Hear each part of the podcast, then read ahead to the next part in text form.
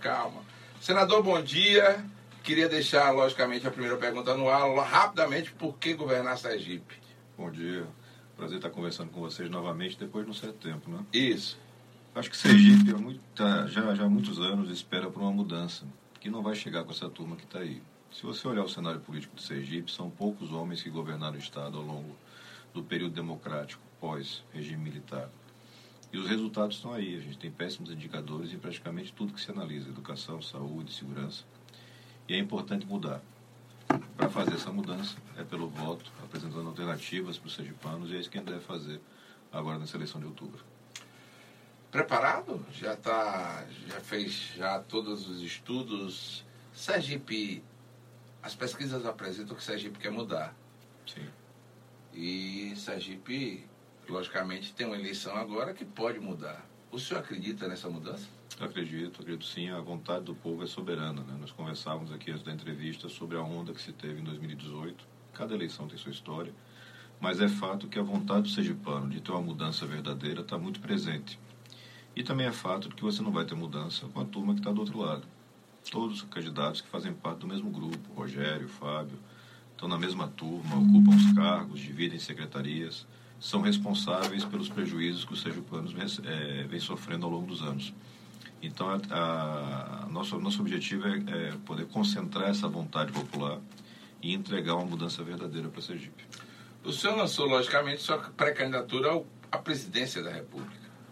Logicamente que um outro contexto, outro cenário, apesar da sua boa participação na CPI da Covid e dos grandes temas nacionais, o povo brasileiro parece que está polarizando a cada dia mais entre Lula e Bolsonaro. Logicamente, é, foi retirada a sua pré-candidatura à presidência da República e o senhor veio para Sergipe, voltou a Sergipe, não que o senhor não voltasse, mas voltou a Sergipe para se candidatar ao governo.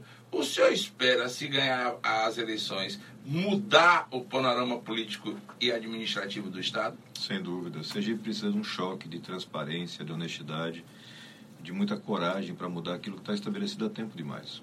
Né, nós temos os mesmos grupos econômicos sempre beneficiados, nós temos os mesmos problemas permanentes, quer dizer, nós falávamos aqui da falta d'água, da, da ineficiência da DESO, do péssimo atendimento que você tem na saúde pública, e não há justificativa para isso, porque a arrecadação vem subindo, você tem condições, a gente tem potencialidades econômicas muito interessantes, mas nós precisamos avançar mais.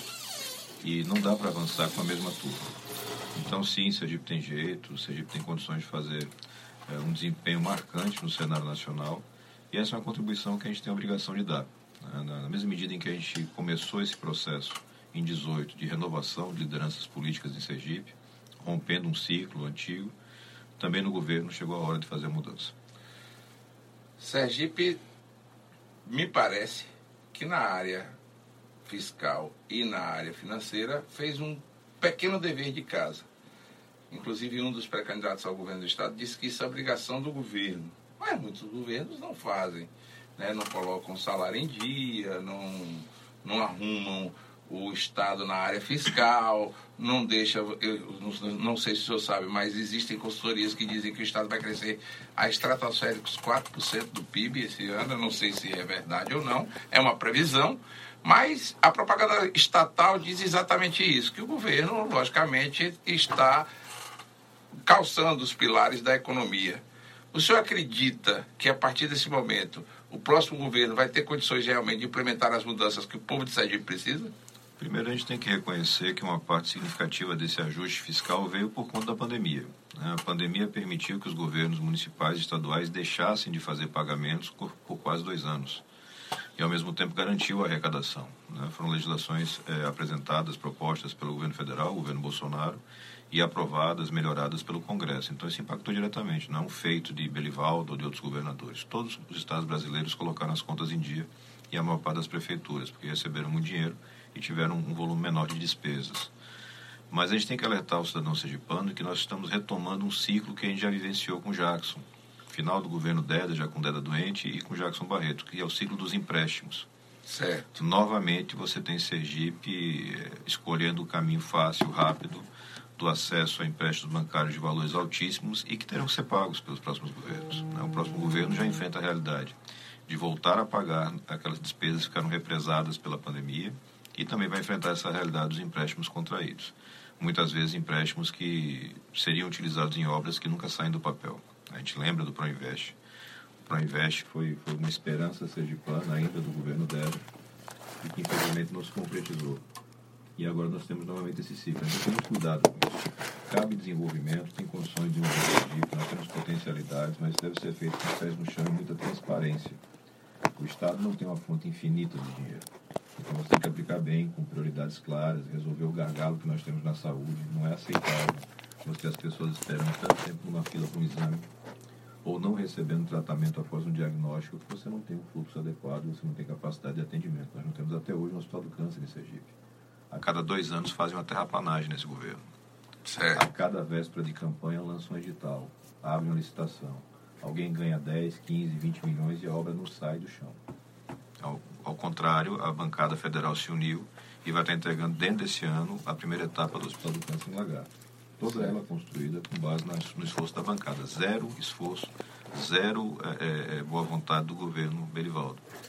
E as pessoas sofrendo. Então dá para mudar isso, mas ele tem que alertar. O, o, cenário financeiro não é tão bom quanto parece por conta das escolhas que estão sendo feitas agora com a anuência da Assembleia Legislativa. Não existe oposição praticamente na Assembleia, apenas quatro, três, quatro deputados que fazem esse papel, capitaneados hoje pela Kit Lima, nossa, nossa parceira de partido, de construção é, isso tudo vai impactar em 23. O senhor acredita que o PSDB está pronto aqui para disputar as eleições de 2022? O grupo político está pronto. O PSDB é um partido que estava desmobilizado, tanto que não teve um resultado bom em 2020 nas eleições. Poucos vereadores eleitos, é um desempenho em Aracaju muito pequeno, muito baixo. A gente está remobilizando o partido, mas como nós estamos em federação com cidadania, a gente aproveita todo o trabalho que já foi feito ao longo dos últimos quatro anos, ou seja, nós temos deputados estaduais, lideranças municipais formadas. Isso vai permitir um trabalho mais acelerado de comunicação com as pessoas. A gente tem que conversar com o Sergipano e mostrar que existe gente diferente no cenário político, que dá para fazer uma política muito diferente e gerar resultados positivos para as pessoas, sem as amarras dos esquemas antigos de Sergipe. Então, acho que é uma boa etapa de trabalho, mas tem muita coisa para fazer. O senhor falou da federação, logicamente, mas tem também aí um partido político que pode se envolver diretamente fazendo uma composição política aqui no Estado, que é o Podemos. Sim. Tem conversado? Como é que está aí as conversas com a também delegada Daniela Garcia? Está tudo certo? A chapa é, Alessandro Daniele ou ainda tem alguma coisa que possa não dar certo? Da nossa parte está tudo certo. O Daniele também tem anunciado isso. O que falta é a parte mais burocrática de anúncio é, dentro do próprio partido. Enfim, o Podemos tem sua autonomia, certamente terá uma reunião ou convenção para homologar essa candidatura de Daniel, e isso acontecendo também da nossa parte, na Federação Cidadania PSDB. É muito provável que a gente tenha essa caminhada. Daniela é uma mulher forte, corajosa, tem as qualidades que Sergipe precisa ver no Senado, de representação verdadeira e acho que pode representar, enfim, esse somatório de forças de renovação em Sergipe. Então Sergipe vai delegar aos delegados Alessandro Vieira e Daniele Garcia o comando do Estado, né? Se Deus quiser, logicamente, né? É, quando é a vontade de Deus e do povo, ninguém segura. A gente ninguém já viu segura. isso acontecer. O que é importante é entender bem quem está do lado da mudança e quem não está. Quem pode entregar esse resultado prometido e quem não pode, porque já faz parte desse grupo que está aí, ou porque tem amarras de processos que não consegue se liberar. É, isso tudo trava qualquer tipo de alternativa, de promessa. A gente não faz promessa, a gente assume compromisso, a gente mostra que dá para fazer. A gente tem agora o laço desses quase quatro anos de mandato como senador, mostrando que tudo aquilo que foi falado na campanha foi cumprido rigorosamente. Uma postura sempre combativa, corajosa, honesta, com economia de recursos públicos e cuidando do que é mais importante, que é reduzir essas desigualdades tão marcantes que nós temos no Brasil muitos políticos propagam essa mudança. Né? A maioria dos políticos que vêm disputar eleições propagam uma mudança. O que é mudança para o senhor em Sergipe? Nós temos dois lados dessa mudança. Primeiro, uma mudança de representação, ou seja, as pessoas voltarem a confiar de que aquilo que o político fala é cumprido. Essa confiança se perdeu. E se perdeu com justiça, porque a maior parte fala uma coisa na campanha e faz o oposto na hora que senta na cadeira a gente mostra que dá para fazer diferente. Então a gente tem efetivamente resultados nesse sentido. Você vai desde a economia do mandato, é um mandato que não gastou metade do que poderia ter gastado. A economia chega a 12 milhões de reais. segundo a auditoria independente do ranking dos políticos. Não sou eu que faço a conta, é eles que fazem. A gente abriu mão de privilégios, abriu mão de, de contratações que poderia utilizar, como sempre se utilizou em Sergipe, para cabide político. E, ao mesmo tempo, nós entregamos um grande resultado do ponto de vista de legislação e de fiscalização. A parte de fiscalização, em particular, que é essa cobrança que a gente faz de honestidade nos contratos, transparência, já levou à suspensão de contratos suspeitos de 2 bilhões de reais. E tem mais 7 bilhões em análise, quer dizer, 9 bi que podem ser usados para tudo isso que a gente precisa, saúde em, em primeiro lugar, e que é desperdiçado pela corrupção, pela incompetência. Então isso está mostrado na prática. A forma de contratar, a forma de se relacionar, todos os municípios sergipanos receberam verbas do nosso mandato, todos. E você pode perguntar a qualquer prefeito, dos 75, desde Aracaju a Amparo de São Francisco. A forma de tratar é sempre a mesma. Eu não quero saber em quem votou, eu não quero saber em quem vai votar. Eu quero saber se a obra vai ser realizada, se o serviço vai ser feito, se a população vai ser beneficiada. Se for, a verba chega. Vários municípios receberam verba sem nem saber. Certo. Sem nem ter o pedido feito. A parte de saúde, em, particular, a gente distribuiu ao longo desses três anos, sempre por esse método e com o edital público de emendas, que é aquela forma popular das pessoas escolherem projetos, votar nos projetos e encaminhar os recursos. E ele perguntar justamente sobre isso. Recentemente você lançou um edital, né? Isso. Esse edital funciona? Como é que funciona? Muito bem. Nós tivemos na última edição, se não estiver enganado, em torno de 40 mil pessoas votando nos projetos. Certo. Então, essencialmente, a gente abre um prazo, as pessoas apresentam suas ideias. É, pode ser uma obra, um equipamento para oncologia e uma entidade de assistência. Então, o GAC sempre participa com muita intensidade, vários, vários, é, várias instituições que apoiam a parte da saúde, prefeituras apresentam, a parte de esporte, a parte de cultura, e a gente vota isso. A gente coloca no, nas nossas redes sociais a possibilidade das pessoas votarem, se mobilizarem. Isso empodera o cidadão, porque o cidadão tem que começar a entender cada vez mais que o dinheiro é dele, o dinheiro não é do político. Ao longo é. do mandato, a gente conseguiu trazer para a Sergipe em torno de 145 milhões em três anos. Mas esse dinheiro não é meu. Eu não estou fazendo favor para ninguém. O dinheiro é do povo que paga imposto até para respirar no Brasil. Certo. E é muito importante que o cidadão entenda que o dinheiro é dele e que ele tem que escolher para onde vai. Claro que com critérios técnicos, a gente faz um filtro técnico daquilo que é execuível, metade do recurso tem que ser para a saúde. A gente tenta valorizar iniciativas que geram emprego, então treinamento de pessoas para um turismo comunitário, valorização das possibilidades de construção de educação, tudo isso monitorado, com transparência, e as pessoas começam a se envolver entender que fazem parte desse processo. Não tem salvador da pátria. Quem, quem defende uma mudança de verdade no Brasil, em Sergipe, na sua casa, tem que começar por si mesmo, se engajando no trabalho, entendendo o que acontece, usando as ferramentas. E o mandato fez isso, é, que é reconhecido nacionalmente. A gente sabe que existem dificuldades em Sergipe, o governo tem uma força muito grande de mídia, isso é natural, um estado pequeno é, todo mundo passando por uma crise econômica severa. É, são poucos os meios de comunicação que sobrevivem sem a verba publicitária do governo do estado, da prefeitura, das principais prefeituras. Mas no cenário nacional você já tem esse reconhecimento consolidado, um mandato eficiente, transparente, que cuida daquilo que é mais importante a todo instante. E infelizmente, ou felizmente eu não sei, a gente começa essa jornada em 2019 com pautas mais limitadas, então a gente começa preocupado com a questão de segurança pública, endurecimento penal, combate à corrupção, mas logo ao chegar a gente percebe um desastre em andamento na educação, por exemplo, e na saúde. E a gente começa a mudar o nosso foco e ampliar, contratando sempre o processo seletivo mais técnicos qualificados para atuar na parte de economia, na parte de educação e de saúde, de uma forma muito qualificada e fizemos isso, graças a Deus. O senador Alessandro Vieira parece que desapegou, já botou o cargo de delegado na OLX, né? Desapegou completamente do cargo de delegado e hoje assumiu realmente a condição de um político extremamente capacitado, sabendo como fala e como é que e que deve fazer. Rapidamente, muitos bolsonaristas dizem que o senhor acabou traindo após a eleição é, o bolsonarismo raiz. O senhor acredita que traiu o bolsonarismo ou quem traiu o povo foi Bolsonaro? Você tem um discurso de campanha de Bolsonaro que não corresponde à realidade, né? Isso, isso é uma verdade que ninguém pode discutir. Né? Tudo que foi prometido na campanha não está sendo cumprido. Mas a gente tem que retornar, e você participou disso lá em 18, em 18 durante a campanha. A minha candidata a presidente da República era Marina Silva. Eu Isso. fui eleito senador mais votado de Sergipe, votando em Marina. No segundo turno, eu anunciei o voto em Bolsonaro, porque tinha que escolher entre o PT e Bolsonaro. E naquele momento, eu entendi que Bolsonaro representava uma esperança de, avanço, de avanços, de continuidade no combate à corrupção. No primeiro semestre de 2019 já ficou muito claro que nada disso ia acontecer.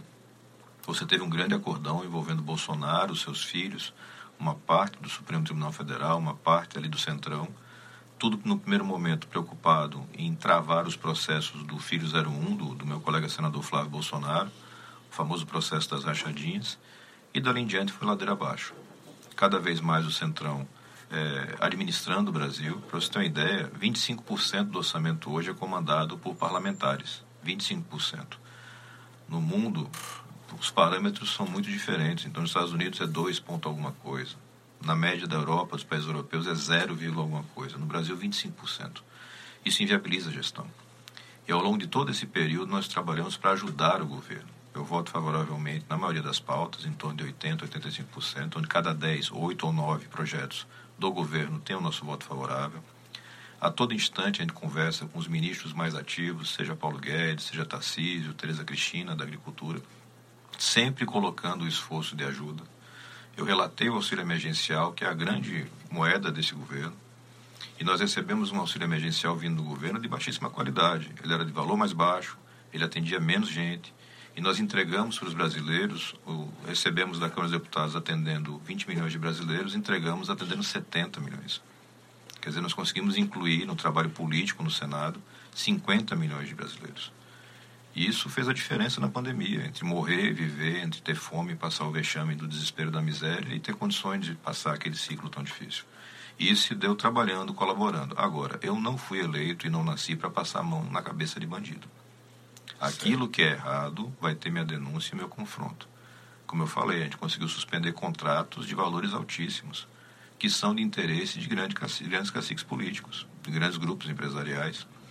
E a gente faz isso com toda a transparência, porque não dá para pedir a confiança do povo para depois chegar em Brasília e se transformar certo. num cordeirinho desses que vive ali no bolso do chamado orçamento secreto, buscando vantagens, privilégios. Não dá para ser assim, eu não sou assim.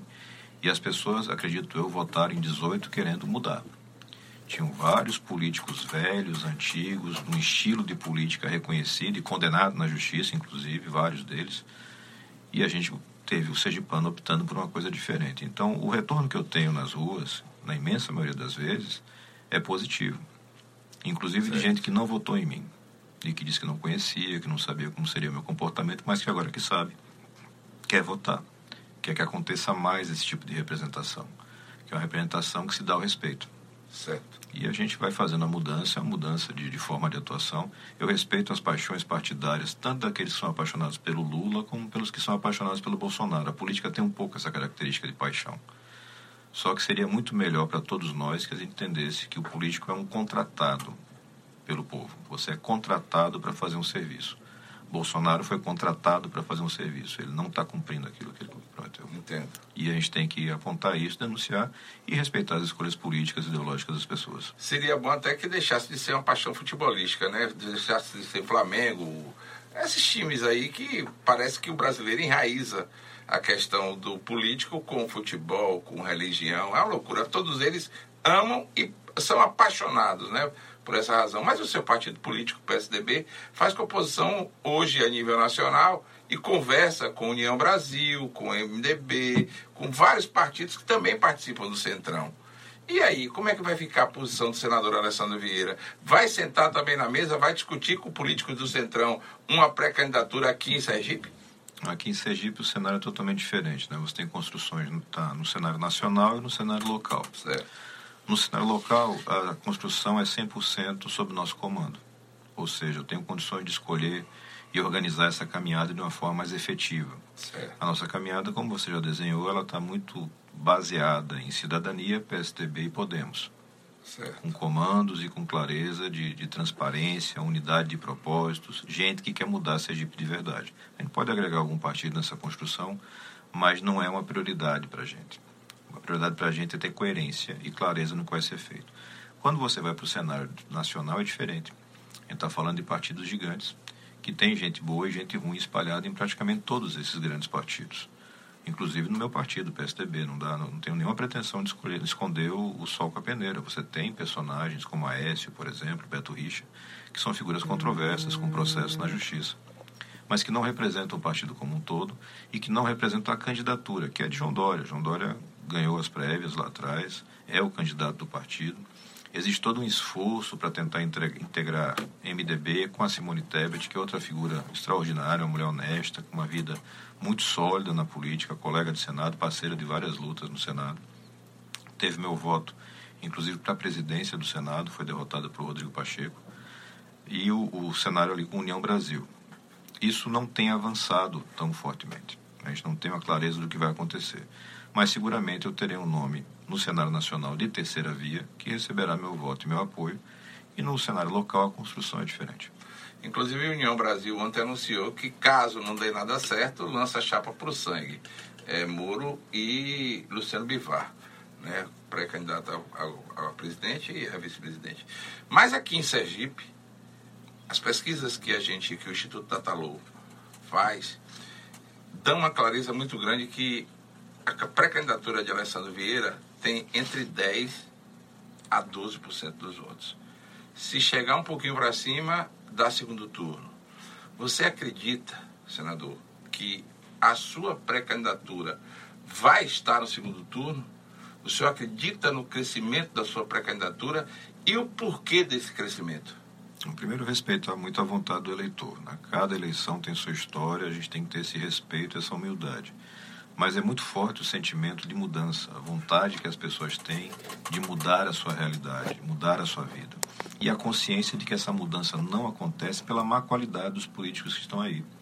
A gente teve Jackson Barreto como seguramente o pior governador dos últimos 10, 20 anos, pelo menos. E os prejuízos causados são imensos. E Belivaldo fazia parte da equipe, como Rogério fazia parte da equipe, como Fábio Mitidieri fazia parte da equipe. Estavam todos juntos. Então eles não representam essa mudança. Na medida em que ele consegue comunicar isso para o sergipano, mostra as ideias, mostra os projetos, mostra a coerência da caminhada, é muito provável que você tenha essa adesão e esse crescimento. Então nós temos uma convicção muito grande que é uma eleição difícil, com candidatos que merecem respeito, que serão respeitados ao longo do processo, mas a gente tem convicção de que dá para chegar assim, não só ao segundo turno, mas à vitória. Recentemente, essa semana ainda, o senhor deu uma declaração que movimentou pelo menos a política sergipana. Recentemente também o senhor teve uma resposta muito dura de quem o senhor fez uma crítica. O empresário Edvan Murim, claramente o senhor se referiu que Valmir Francisquinho faria mudança com Edvan Murim. Edvan Murim lhe responde, eh, respondeu dizendo que o senhor já o tinha procurado. O senhor procurou Edvan Murim, conversou com Edvan Murim, ou não teve nada disso? Não, eu tive uma conversa com o Edmar Amorim nas vésperas do fechamento da janela, uma conversa para entender a movimentação de filiações. Eu tenho certeza que se ele tiver o mínimo de coerência e de honestidade, ele vai responder que não teve nenhum pedido de apoio, porque nunca teve. Não existe expectativa de fazer uma mudança verdadeira com a parceria com o Edvar. Eu não tenho nenhum problema com o Edvar Amorim. Eu não estou acusando o Edvar Amorim de nada. Eu estou apenas constatando e dando transparência para as pessoas de que existe em Sergipe um grupo forte de pessoas que raramente mostra a sua cara, mas dá as cartas na política, dá as cartas nas contratações, dá as cartas no preenchimento de cargos no Tribunal de Contas, em outros órgãos relevantes. E essa turma quer continuar mandando em Sergipe. Enquanto isso acontecer, Sergipe não muda. O que eles não estão acostumados é encontrar gente que tenha coragem de olhar no olho e falar isso. Certo. E eu tenho essa coragem. Certo. Não tenho rabo preso, não tenho telhado de vidro, não tenho medo dessas coisas de ameaça e enfim, insinuações que se faz constantemente, cada vez mais. Porque Sergipe precisa mudar. E para mudar, o sergipano precisa entender. Ele tem que entender, com relação, por exemplo, a Valmir, que existem processos complicados na justiça em Brasília e aqui em Sergipe. E que esses processos são a todo instante usados pelos poderosos para pressionar o Valmir. Para ele fazer ou para ele deixar de fazer alguma coisa. Todo mundo trabalhando sabe disso. Certo. O sergipano precisa saber também que cada vez que chega perto de uma eleição, o processo caminha ou para, nesse ritmo que só a justiça brasileira tem. Os casos de Valmir, que em 2018 impediram que ele apoiasse é, ativamente, participasse ativamente de um processo eleitoral que foi muito duro, disputando, na disputa de Belivaldo contra é, Eduardo Amorim e Valadares Filho, até hoje nenhum deles foi julgado sequer em primeira instância. Quer dizer, isso vai amarrando o cidadão. Certo. vai gerando uma série de dificuldades. Tem um processo complicado no TSE, no Tribunal Superior Eleitoral, pronto para julgamento, mas que não se julga. E ele continua amarrado. E todo mundo sabe que isso é falado em reuniões como um meio de pressionar. A gente vai conseguir ter aí a autonomia para fazer o que a gente quer de mudança? Essa é a questão. E como eu não tenho, enfim, nem medo dessa turma, nem dificuldade de falar a verdade, eu falo publicamente. Então, converso com todos, respeito todos, não tenho problema pessoal com ninguém. Mas ninguém vai me convencer de que se muda Sergipe com esse tipo de parceria, com esse tipo de influência. 6 horas e 51 minutos em Aracaju, estamos entrevistando o pré-candidato do PSDB ao governo do estado de Sergipe, senador Alessandro Vieira, está abrindo aqui o coração, né? Procurou realmente, né? Conversou com o Edivan Muri, né? O senhor não Sim, nega essa, não, essa nós conversamos com todos. Não, eu não tenho, eu não posso, depois de ser eleito, eu não posso me dar o direito de não falar com as pessoas. Não é assim que funciona. Eu não sou político de internet, de YouTube, para ficar fazendo discursinho fácil, populista. A gente tem que conversar com as pessoas e entender o que está acontecendo, quais são os objetivos, então essa conversa aconteceu, teve várias testemunhas, o deputado Zezinho Guimarães, enfim, tinha muita gente presente. O senador, ex-senador Eduardo Amorim não participou, ele ficou o tempo inteiro na antessala, não tivemos contato nesse momento, apesar de ter um bom relacionamento anterior, mas ele não participou das reuniões ali, daquela conversa. E essencialmente foi uma conversa de diagnóstico. Certo. Entender o que estava acontecendo, quais seriam os passos, lançamento ou não de candidatura majoritária, conversa durou um tempo razoável, acho pelo menos uma hora, uma hora e meia, e se encerrou nisso. Não houve nenhum pedido de apoio, nenhum tipo de composição política, até porque não existe espaço para isso acontecer. Certo. Porque o nosso objetivo é de fazer mudança de verdade, né? de passar uma maquiagem. Então o PSDB não toparia o apoio do PL? Nesse momento não é possível fazer isso. Nesse contexto não é possível. A gente teve participação do PL junto com o nosso grupo na candidatura em Aracaju, mas para a candidatura em Aracaju o comando do PL naquele momento estava com Milton Andrade, que certo. era presidente do diretório municipal e teve autonomia para fazer a composição. Que inclusive é seu amigo pessoal, né? Sim, sim, sim. É um, é um parceiro de construção desde os movimentos de renovação política. É um cara muito novo e que tem cabeça muito boa para gestão e bons projetos para Sergipe. Foi candidato em 2018 a governo, teve um desempenho muito interessante para um jovem que estava surgindo. Só me engano, mais de 40 mil votos e que deve estar participando de alguma forma desse processo também agora em 2022. No PSDB? É uma possibilidade. É, o Milton fez a sua filiação no Cidadania. Ah, certo. Ele está hoje filiado no Partido Cidadania é, e está disposto a participar desse processo da forma como ajude mais esse projeto de renovação.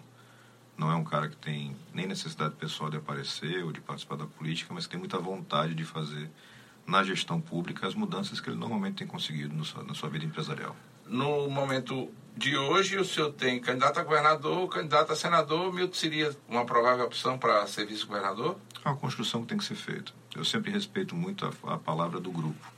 Então nós temos não só a militância muito ativa, que participa desse processo de escolha, mas também os nossos deputados e candidatos, especialmente da bancada estadual que tem que ser ouvidos nesse processo. Mas sim, Milton é um cara que é, engrandece qualquer chapa. Certo. Pela experiência de gestão privada, pelos bons projetos que ele já apresentou em 2018. É uma possível parceria, mas tem que ser construída politicamente, respeitando todos que estão nesse barco. O senhor vive hoje um momento muito especial. O senhor teve uma participação muito ativa na Comissão Parlamentar de Inquérito da Covid e o senhor teve o senhor projetou a sua imagem a nível nacional. O senhor acredita que essas atuações lá em Brasília, na CPI da Covid, contra posicionando muito contrariamente às atitudes do governo federal, isso vão lhe beneficiar aqui na luta da sua candidatura aqui em Sergipe? Só o eleitor vai poder dizer isso, né? Como, eu digo sempre, a gente tem que respeitar a vontade e o entendimento do eleitor. O que a gente vai buscar é informar esse eleitor. Tem essa parte da atividade que aparece mais, que é aquela que está na TV o tempo inteiro, que é do, de um debate mais acirrado numa CPI ou coisa parecida. Mas não é a parte do trabalho que mais nos orgulha. A parte que mais nos orgulha é esse de construção, construção de soluções. A solução do auxílio emergencial para a gente foi muito importante, fez uma diferença imensa aqui para o Nordeste, para Sergipe. A participação na construção de regras para a proteção da economia brasileira, da Previdência. Tudo isso foi feito de uma forma muito consistente ao longo do mandato e muito transparente. As pessoas acompanharam. Cada voto é explicado, cada decisão é explicada. A gente não se esconde. Você tem pautas que ficam lá paralisadas por algum tempo. A gente não tem problema nenhum em pegar essa pauta e enfrentar a discussão, mesmo quando você gera uma repercussão complicada.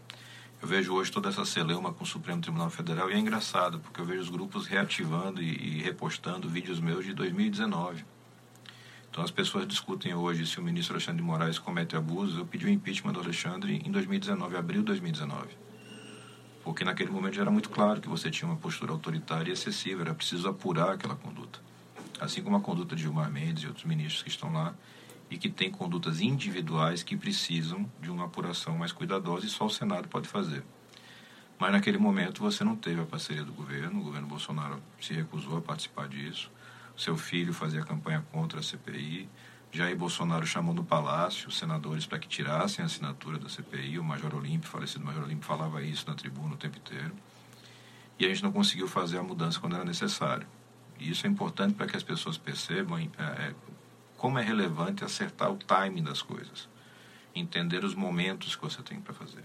Então a mudança se faz com muita força no começo, que é quando você marca a sua posição, quando você diz como é que você vai trabalhar.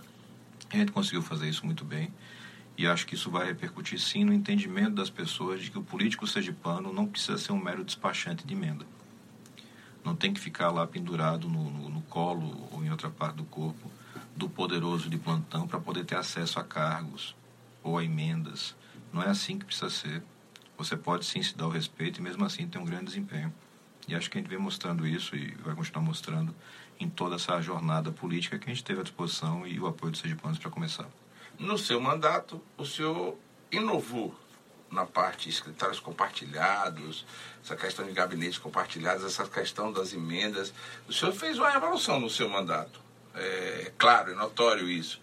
O senhor acredita que começou a mudança no, no legislativo brasileiro com a sua participação e a participação de outros deputados, de outros senadores? Sim, a gente deu exemplos de que dá para funcionar diferente. E, e, muito rapidamente conquistamos o respeito das principais figuras no Senado. Né? Senadores, senadoras de, de vivência muito longa na vida pública e que respeitam o nosso trabalho, respeitam o trabalho da nossa equipe. A equipe que a gente tem hoje é uma referência dentro da casa. A gente está sempre entre os cinco senadores que mais apresentam projetos, emendas ou participam de comissões, em qualquer critério, em qualquer teste. Você vê os rankings de esquerda, de direita, em todos eles a gente está sempre muito bem situado. Nesse último ano fui escolhido pelo Congresso em Foco como segundo melhor senador do Brasil, atrás só da Simone, da Simone Tebet. Isso tudo é, legitima o que a gente vem fazendo. E que, na verdade, é o que se deveria fazer sempre. Então, você citou o exemplo do escritório compartilhado. É um trabalho que a gente tem junto com a deputada Tabata Amaral de São Paulo e o deputado Felipe Rigoni do Espírito Santo. Três partidos diferentes, três perfis diferentes, mas uma integração de objetivos. A gente quer economizar recurso público, economizamos muito, porque a gente contrata em conjunto, fica mais barato, precisa contratar menos gente. Eu tenho menos da metade dos assessores que o Rogério tem, por exemplo. Certo. E você vai comparar o desempenho, não tem nada a dever, pelo contrário. Essa economia também se, se transforma em melhores resultados, porque a gente consegue contratar gente mais qualificada. No primeiro processo seletivo que a gente fez para contratar para cargos comissionados, comissionados são de livre nomeação, quer dizer, eu posso escolher qualquer pessoa e nomear.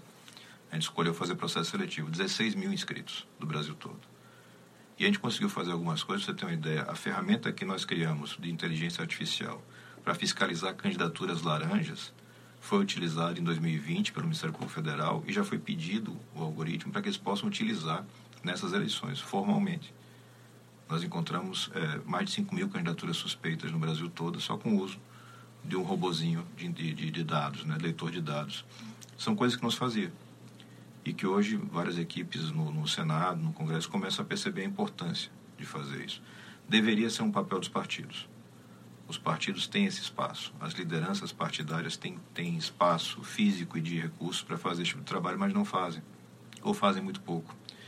E a gente tem condições de mostrar, olha, dá para fazer diferente, dá para fazer mais barato, dá para entrar mais resultados. Os três, eu, Tabata e Felipe, fazem editais de emendas, quer dizer, a gente faz essa, essa discussão com o cidadão da destinação do recurso.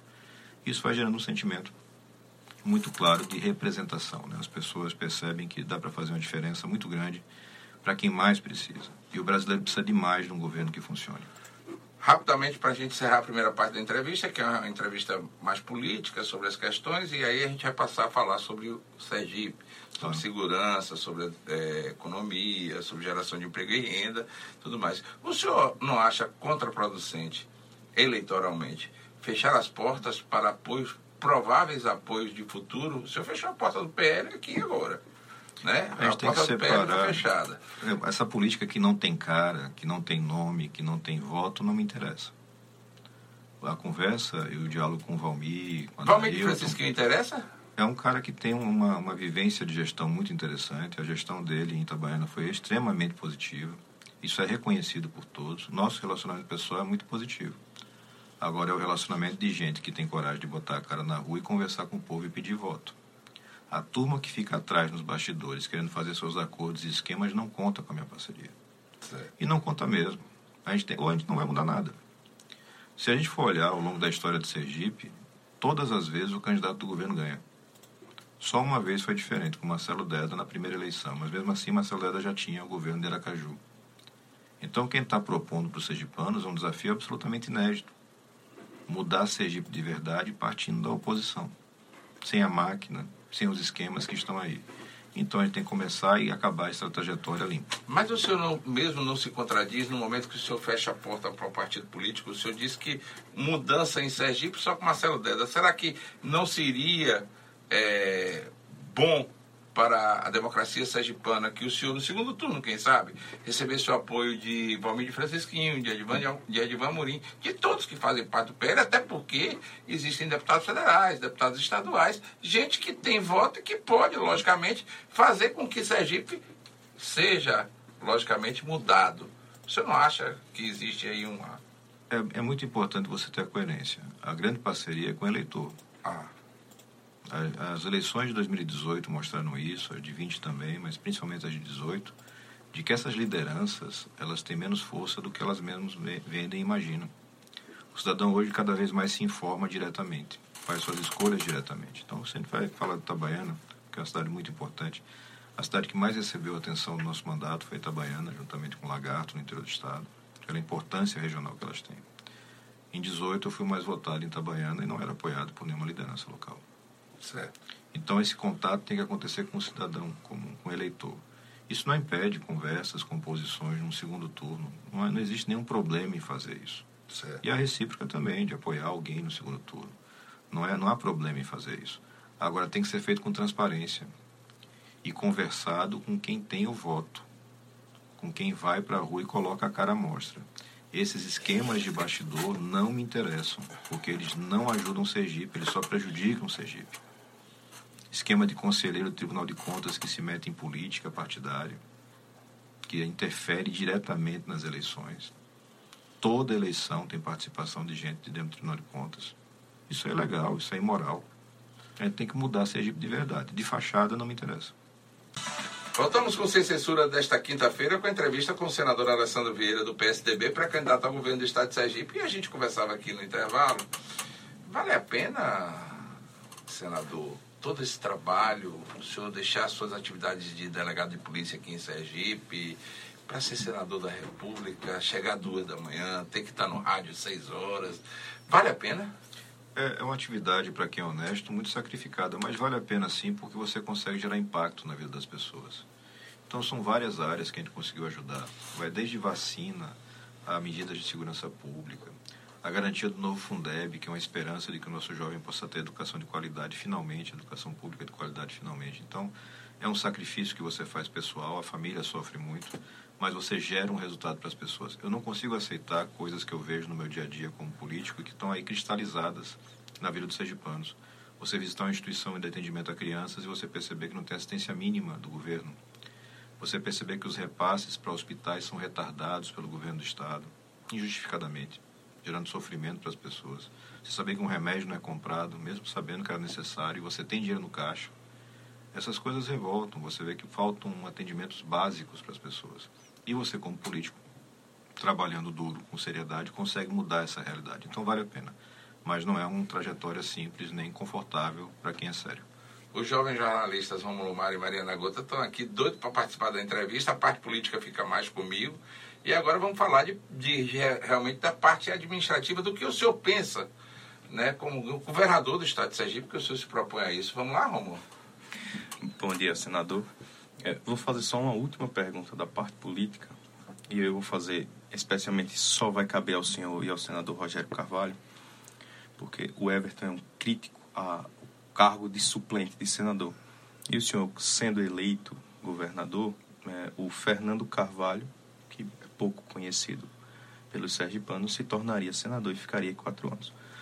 E aí eu queria saber do senhor se o senhor tem uma boa relação com o Fernando, né? E se o senhor puder falar aí um pouquinho quem é o Fernando. Claro, o Fernando é, é uma liderança jovem, veio com a gente da rede, início da caminhada. É um cara que trabalha com a gente no mandato desde o primeiro dia, justamente para que esteja preparado para dar continuidade àquilo que é importante para os sergipanos, para o Brasil. É, não vejo é, prejuízo do ponto de vista da qualidade do trabalho. Claro que é uma pessoa diferente, com um perfil diferente, é um cara muito mais, vamos chamar assim, tranquilo e pacífico do que eu sou, mas com certeza vai dar uma boa entrega para os sergipanos, com uma preocupação muito grande com a parte do agronegócio, cuidado com a água, com o sertanejo, e vai ser apresentado ao longo desse processo de campanha para que as pessoas possam entender, porque tem realmente essa questão da responsabilidade. Né? A gente assumiu um compromisso com os sergipanos de, ao longo de oito anos, entregar um serviço de alta qualidade. Isso tem que ser mantido, seja diretamente comigo ou com o suplente, são dois suplentes, Fernando e o segundo suplente, Major Edomário, da Polícia Militar, outra pessoa séria, com uma carreira muito, muito sólida e que tem capacidade, se for exigido, porque nunca sabe o que vai acontecer na vida, de apresentar um bom serviço para os sergipanos. Então, a gente tem bastante tranquilidade e relacionamento excelente. Eu nem me lembrava, né, que se for eleito governador vai ter um senador do lado, né? O senador já para lutar em Brasília é. pelos interesses do governo de Sergipe, senador, né? Não sei se o senador Rogério Carvalho vai ter essa tranquilidade. É, toda, se terá a mesma tranquilidade toda que terá o senador Alessandro Vieira. Mas vamos lá na parte senador, é, não, o senhor é delegado, né? Então está dentro da segurança pública. O Sergipe passou anos como um dos estados mais violentos do, do Brasil. Vem melhorando os índices aí ao longo dos anos. Eu queria saber como é que o senhor avalia a segurança pública atual do estado de Sergipe, o que é que precisa melhorar. E existe hoje um movimento muito forte dentro dos servidores da segurança pública, que é o movimento Polícia Unida, que foi recebido por dois pré-candidatos ao, ao, governo, o Rogério Carvalho e o Valmir Franskil, e não teve esse encontro com o senhor se por que não houve esse encontro, o que, é que o senhor pensa desse movimento e dos servidores da segurança pública que o senhor faz parte? Não, primeiro vamos falar dessa parte sindical. Não foram só os dois, não. Na mesma semana vestiram o colete do movimento o Fábio Tidieri, Valmir Francisquinho e Rogério Carvalho. Isso pode ser bom para eles que tem que fingir que tem atenção com essa área. Eu não preciso fingir isso. Né? Ao longo do mandato, a gente fez uma destinação grande de recursos para a Secretaria de Segurança, para a Polícia Militar, Corpo de Bombeiros eu acompanho essa disputa, esse trabalho de valorização da categoria desde sempre. Estive envolvido diretamente em todos os processos de mudança, de carreira, de reconstrução, de reformulação. E no início dessa jornada do Polícia Unida, eu tive uma reunião grande com as lideranças e expliquei para eles, e eles concordaram, que qualquer participação minha ostensiva ia gerar uma rejeição de Belivaldo. Belivaldo é um governador rancoroso, é um governador que gosta da picuinha, gosta dessa coisa do atrito. Era muito claro que uma ação nossa mais contundente ia prejudicar o movimento. Então eu não preciso e não uso o movimento sindical em benefício da política. Eu acho que a política tem que atuar para beneficiar. Então, em diversos momentos, nos bastidores, a gente fazia contatos com o governador para tentar distensionar, para deixar mais tranquila a relação, mas sem dar publicidade para não prejudicar o movimento. Infelizmente, Belivaldo Chagas fez uma escolha por romper com o movimento sindical, não deu satisfação realmente uma relação muito negativa que foi construída ali e que vai precisar ser resgatada no próximo governo. Né? A carreira policial precisa de valorização, uma atividade muito difícil. E aí, me conectando com a primeira parte da sua pergunta, que vem apresentando bons resultados. Sergipe tem uma vantagem com relação a, a outros estados do Brasil, que você tem polícias muito bem treinadas, muito qualificadas no trabalho, muita coragem, muita força na atuação, e que não tem escândalos de corrupção, de envolvimento com milícias, com grupos de extermínio. Então é uma polícia que tem muita qualidade, precisa ser valorizado isso.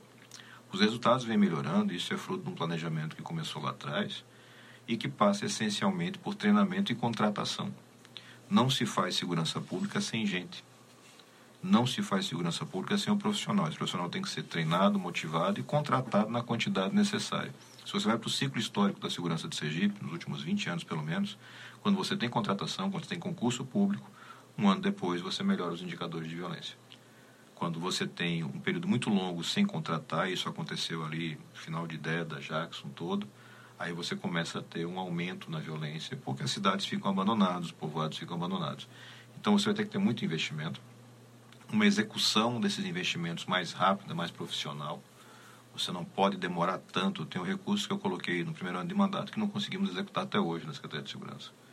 E você sabe que falta coisa em todas as cidades, em todas as unidades. Quer dizer, então tem uma, uma dificuldade. Todos são amigos, vários deles amigos pessoais, colegas de trabalho de mais de 20 anos, tem todo o meu respeito, mas a gente precisa dar um passo adiante do ponto de vista de profissionalização, talvez contratando não só policiais para a linha de frente, mas também técnicos para a parte administrativa, para reforçar setores estratégicos de planejamento, de execução financeira administrativa, para dar mais celeridade nas mudanças que a segurança precisa dando condições, o profissional de Sergipe não deve nada a ninguém, pelo contrário, está acima da média dos brasileiros. Só para fazer um adendozinho à pergunta que você fez sobre segurança pública, muitos profissionais da área de segurança pública reclamam que a polícia trabalha, prende e que a justiça solta. Não seria um problema aí, talvez, de arcabouço jurídico do Estado? Nós tivemos é, propostas apresentadas, algumas delas aprovadas, endurecendo o sistema processual. Não é nem a pena, é o processo. Né? O processo no Brasil é muito lento você tem uma infinidade de recursos, você tem é, uma vantagem muito grande para o bandido que tem dinheiro, porque ele consegue contratar bons advogados e usar os extremos do que a lei permite. Mas acredito que temos é, é, mais urgente que qualificar essa atuação preventiva da polícia, evitar que o crime aconteça. A gente fez investimento agora grande lá na cidade de Itabaiana para criar uma, uma muralha digital, uma cerca digital, com vídeo monitoramento, câmeras inteligentes, para permitir que integradas Polícia Civil, Militar, a própria PRF e a Guarda possam fazer uma proteção preventiva para o povo itabaiano. Uma cidade muito importante, muito dinheiro circula, tem um histórico de violência urbana. Esse tipo de medida é muito interessante e, e desafoga todo o sistema. O bandido só pratica o crime onde ele tem facilidade. Certo. Você não tem história de bandido cometendo crime onde tem policiamento, onde tem vigilância, não é assim que funciona. Ele aproveita os vácuos, as lacunas, os buracos que a segurança deixa por falta de gente. Na maior parte das cidades, infelizmente, ainda hoje você vai ter um serviço com dois, três policiais. No interior, isso não funciona, não tem como funcionar.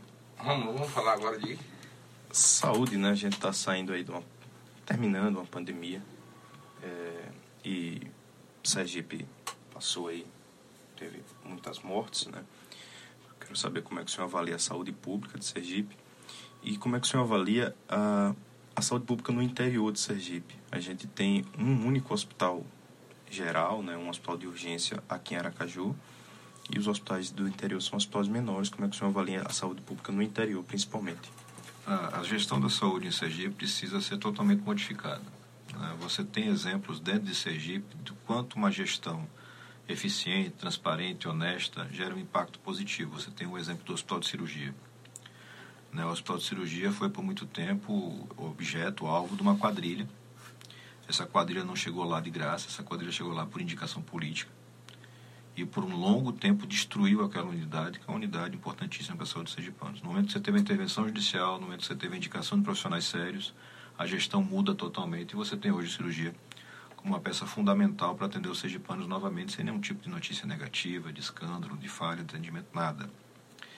Nas conversas que eu tive para esse projeto de construção do Hospital do Câncer em Lagarto, em parceria com o Hospital de Barretos, uma coisa que ficou muito clara no diagnóstico que a equipe do, do senhor Henrique Prata fez aqui em Sergipe é que nós temos problemas seríssimos no USE de má destinação, má aplicação de recursos, sistemas absolutamente obsoletos de gestão. Então, na última visita que eu tive lá no, no hospital, eles não tinham sequer digitalizado alguns controles de pacientes, de medicamentos. E você tem um problema da regionalização. Né? Então, isso vai ter que ser enfrentado logo no início do governo. E passando também pela valorização do servidor. Nessa última leva de aumentos que Belivaldo promoveu, ele deixou de fora, se não estiver enganado, em torno de 14 mil servidores da saúde que são das fundações e que não receberam nenhum tipo de aumento. A gente tem que tratar disso rapidamente garantindo esse acesso ao cidadão. Dá para fazer muito. Um estado pequeno como Sergipe não justifica o atraso que você tem para exames, para atendimentos, para cirurgias. E é possível mudar isso com os recursos que já existem. Mariana. É, bom dia, senador. É, eu gostaria de falar um pouco sobre educação. O senhor que é da área da segurança pública, a discussão, né, que para a gente trabalhar a segurança pública, a gente precisa, né, trabalhar a educação. Eu queria saber como o senhor pretende é, trabalhar isso em Sergipe. Basicamente, ouvindo os técnicos que nós temos em Sergipe, se for necessário, contratando gente de fora para dar para Sergipe os melhores exemplos que você tem no Brasil. Não há nenhuma justificativa para que o menor estado da federação não seja o melhor em educação. Nós temos condições, nós temos bons profissionais, nós temos uma estrutura física que precisa ser melhorada, mas que é relativamente compatível com a média nacional. Alguns pontos muito frágeis, mas na média funciona, mas falta a gestão moderna. Falta você cobrar resultados. A gente tem acompanhado muito a parte da educação, em particular em estados como Rio de Janeiro, a cidade do Rio de Janeiro, que vem apresentando uma mudança muito significativa. O Piauí tem resultados muito bons. E você para para ver que são estados muito díspares. São Paulo, Rio, Goiás, mais ricos o Piauí mais pobre e você consegue bons resultados. Não tem muito segredo. A receita é valorização do servidor, um bom projeto de gestão e cobrança clara para você engajar a sociedade nessa mudança. Dá para fazer um trabalho extraordinário. E sem educação, não é só a segurança que é impactada. A saúde é impactada e principalmente o desenvolvimento do emprego e renda. O nosso jovem hoje não é preparado para o mercado de trabalho de hoje, muito menos para o mercado de trabalho que vai surgir nos próximos anos. Você tem uma série de carreiras, de empregos que vão desaparecer.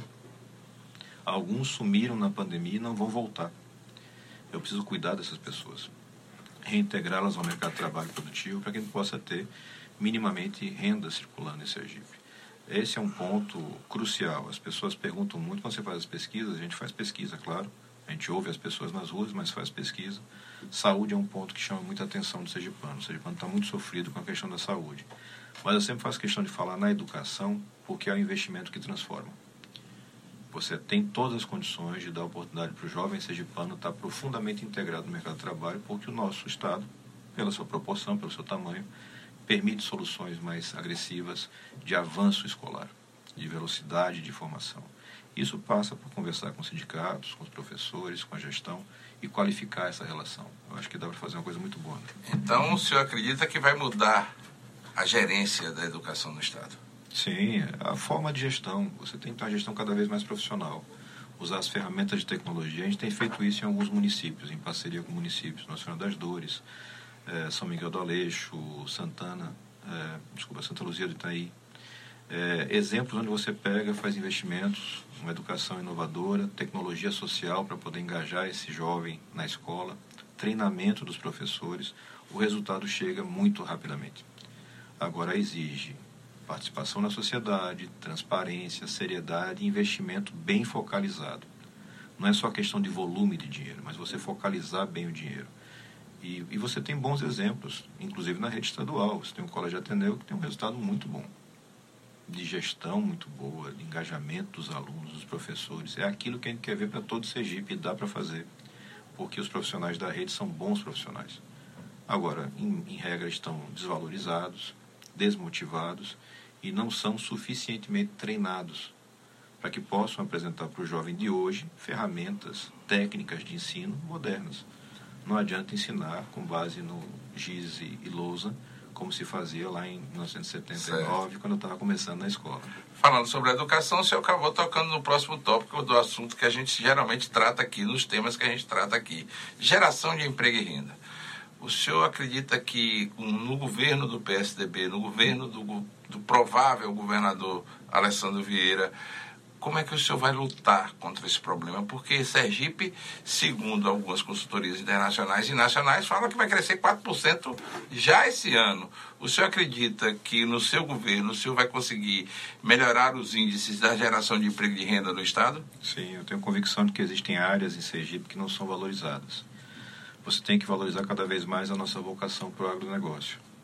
Emprega, gera renda, faz com que essa riqueza circule no interior do Estado e exige basicamente três coisas: financiamento facilitado, assistência técnica e infraestrutura para escoamento. Nada disso é feito com qualidade em Sergipe. Nós temos um banco estadual, que é uma vantagem competitiva, mas esse banco não é usado para fomento da atividade dos sergipanos. É usado para tentar competir no varejo com os gigantes nacionais. Isso não funciona, não faz o menor sentido. Se é para ter um banco estadual, esse banco tem que estar vocacionado para atender os sergipanos no desenvolvimento econômico. E acho que é possível avançar muito. A gente tem alguns exemplos, especialmente no sul do país, que funcionam muito bem. do Banco de Fomento, atuando ativamente, incentivando os pequenos negócios, os pequenos eh, investimentos em, em serviços, por exemplo, que empregam muita gente. Uma outra vocação sergipana que não é explorada ao longo das últimas décadas é a questão do turismo. Você tem um potencial turístico muito grande em Sergipe, um estado lindo, com, com várias é, atrações interessantes para se vender para público interno e externo, mas isso não é tratado profissionalmente. Nós não temos equipes treinadas adequadamente atuando. A gente tem feito alguns investimentos através do mandato, em parceria com organizações não governamentais e com prefeituras para treinamento de pessoas no interior para valorizar pequenos pequenos trajetos, pequenos roteiros turísticos. Mas tem como alavancar isso muito. E obras de infraestrutura que vão empregar em grande escala. Então você tem que dar condições para o sergipano, por si só, fazer essa geração. Tirar o Estado das costas do sergipano e colocar o Estado do lado do sergipano. Tenho certeza que é possível fazer um grande avanço. Você tem bons exemplos em governos, inclusive do PSDB. O governo do Rio Grande do Sul, o governo de São Paulo, João Dória, Eduardo Leite apresentaram resultados muito elevados em recuperação fiscal do Estado, em investimento e geração de emprego e renda. Eu não acredito muito em inventar a roda. Acredito em fazer a roda rodar com eficiência, com qualidade e com honestidade.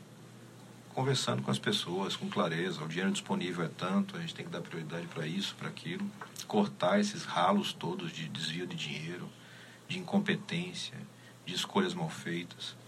A gente tem que parar para entender se esse dinheiro todo de empréstimo novamente vai ser jogado fora, como foi jogado fora o dinheiro do Proinvest, ou se vai mudar a vida dos sergipanos na parte de infraestrutura, por exemplo isso tudo vai ter que ser resolvido no próximo governo e a gente tem capacidade para fazer isso. Pesquisas do Instituto da Talor é, constatam que, a gente vai para o último tema agora e é uma pergunta de Mariana Gota também, é, constatam que o grande problema de Sergipe é a entrega da água.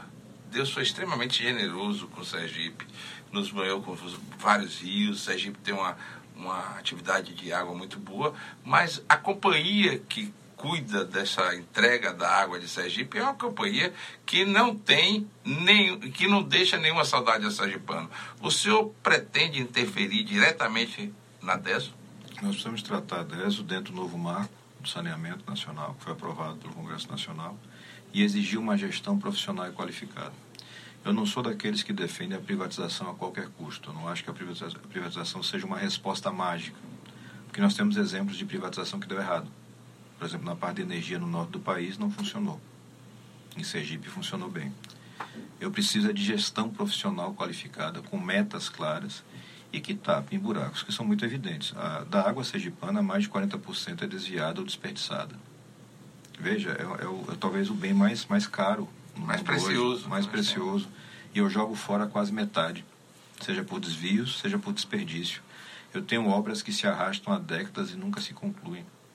Eu não tenho coordenação do governo do estado com a bancada para cobrar, por exemplo, o avanço efetivo do canal de Xingó, que é a obra que vai garantir uma segurança hídrica para os sergipanos praticamente é, definitiva. Essa obra começou a andar agora no governo Bolsonaro, mas muito timidamente.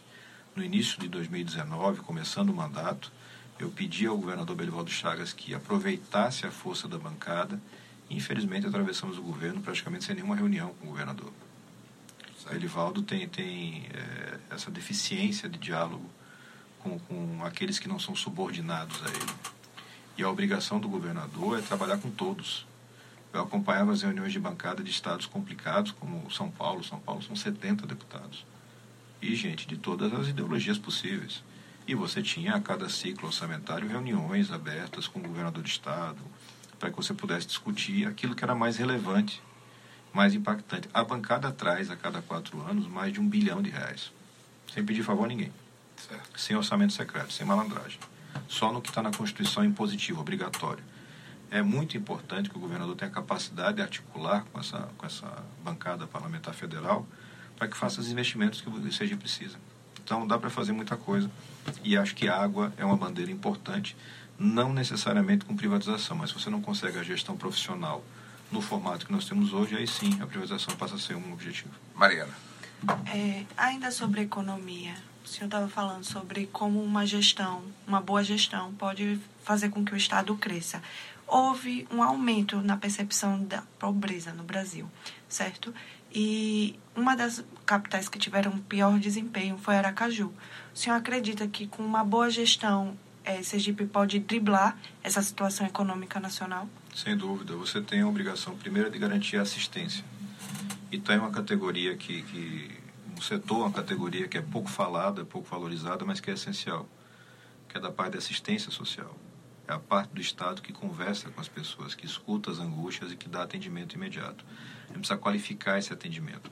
Então, você tem um lado assistencial, nós não podemos deixar ninguém para trás, não pode deixar nenhum sergipano, nenhuma sergipana passando miséria e fome. E o Estado tem recursos para atender isso. E, ao mesmo tempo, ele tem que criar rampas de saída dessa situação de miséria para essas pessoas. É educação, é geração de emprego e renda, é uma abertura de caminhos para que eles possam ser atendidos. Mas, num primeiro momento, sim, é assistência. E não é nem mais a, a, a mera entrega de cesta básica, porque as pessoas não têm dinheiro para comprar o botijão de gás. Você vai ter que começar a entregar alimento pronto para consumo.